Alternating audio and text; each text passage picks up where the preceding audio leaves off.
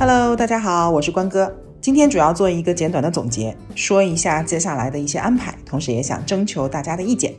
保持通话这期节目开播以来已经更新了九期，讨论了九个不同的主题。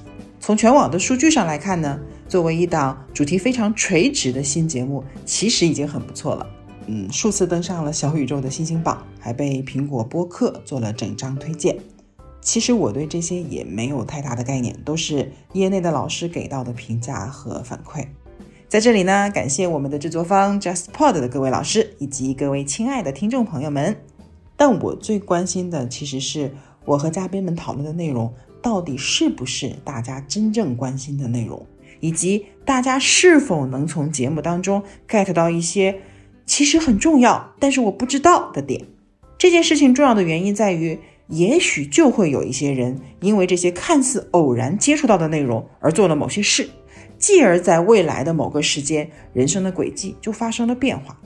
这种事儿呢，在我的职业生涯当中已经发生过很多次了，未来还会发生更多次。当然，除了鼓励和好评以外呢，保持通话也收到了很多宝贵的建议。其实我们自己也在不断发现节目制作过程当中的不足。嗯，形式啊，主题呀，比如说，我就觉得自己表达欲过强，有时候会影响嘉宾的表达，甚至是怎么来写 show notes。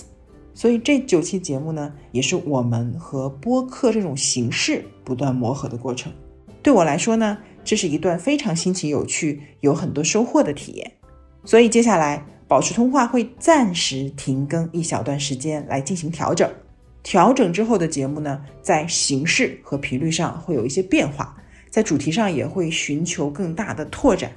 我们希望未来的节目能够讨论更广泛的话题，触达到更多的人群，更好的利用我和嘉宾们的经验，同时听起来生动有趣，不枯燥。所以呢，非常欢迎大家把想了解的话题留言给我，这个范围其实可以很广，完全不需要被限制在保险这个主题的范围内。毕竟刚才也说了，财务和健康本身就是两个巨大的话题。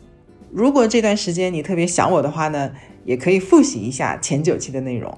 其实每一期都有非常实用的干货和知识点。如果你有什么问题，随时到保持通话 （Stay Connected） 这个公众号来找我。